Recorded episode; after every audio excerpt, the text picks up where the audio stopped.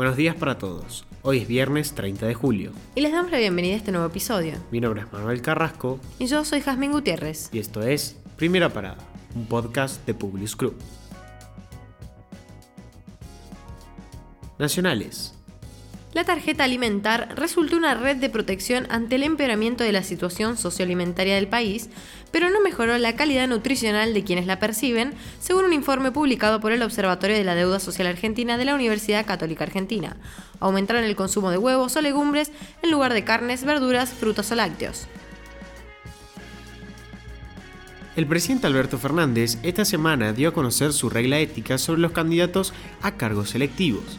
El primer mandatario sostiene que quienes trabajan en un puesto estatal deben renunciar a su cargo para ser candidatos a otros puestos. En esta línea, Victoria Tolosa Paz, Agustín Rossi y Daniel Menéndez presentaron sus renuncias horas atrás. Dura interna en Juntos por el Cambio, el flamante candidato de la UCR, Facundo Manes, dijo que no perteneció al gobierno de Mauricio Macri ni al de María Eugenia Vidal y consideró que la gestión de Cambiemos y la actual administración cometieron el mismo error de cerrarse y no convocar a todos los sectores para construir una nueva Argentina. La justicia observó las candidaturas de Daniel Goyan y Diego Santilli por no tener domicilios en la provincia de Buenos Aires. El juez federal, Alejo Ramos Padilla, advirtió a los candidatos que no son naturales del distrito ni tienen dos años de residencia.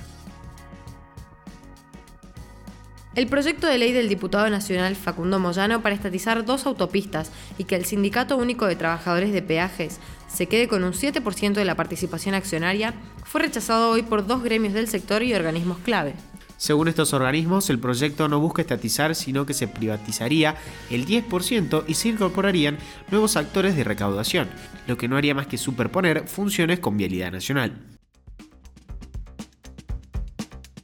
Internacionales. Israel ofrecerá un refuerzo de la vacuna Pfizer a los mayores de 60 años. Esta es una medida que se toma por primera vez en el mundo y que busca frenar la propagación de la variante Delta, que es de las más contagiosas. Cabe destacar que Israel fue líder mundial en vacunación y la población mayor ya fue vacunada hace muchos meses. Ya van seis militares del régimen castrista fallecidos en menos de 10 días en Cuba, sin que se sepan las razones de su muerte. El último se trata de Gilberto Antonio Cardero Sánchez, que fue combatiente de la lucha clandestina cubana en mayo de 1957 y posteriormente se incorporó al ejército rebelde bajo la dictadura de Fidel Castro. Al igual que el resto de los militares fallecidos en los últimos días, sus restos fueron cremados inmediatamente después del deceso. Por su parte, la dictadura cubana, como de costumbre, no brindó información alguna y corren rumores de todo tipo al respecto. Nueva York pagará 100 dólares a quienes se vacunen contra el COVID-19 a partir de este viernes.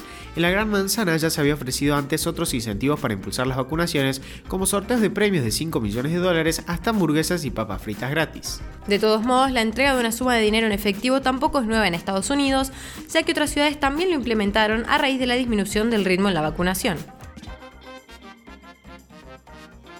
¿La calle Pou invita a los argentinos a mudarse a Uruguay? En declaraciones en que habló sobre la dictadura cubana criticando al régimen, mencionó posteriormente algunos aspectos sobre su relación con el presidente Alberto Fernández. Manifestó que es buena y que su objetivo no es pelearse ni criticar a países con los que tiene una buena relación. Represento a un país, no represento a un partido político ni a una ideología. Y si yo entro a un ring, estoy frito. No vivimos del mal ajeno. Después, hablando del establecimiento de los argentinos en Uruguay, dijo, A Uruguay le hace falta gente para agrandar el mercado interno, y aquí se puede pensar a largo plazo. Ahora sí, los despedimos por hoy. Gracias por escucharnos. Si te gusta este podcast, compartilo con tus amigos. Esperamos tus sugerencias en nuestro Instagram, publius.com.ar o en nuestro Twitter, publius-group. Nos esperamos en el próximo episodio de Primera Parada. Que tengan un muy buen día.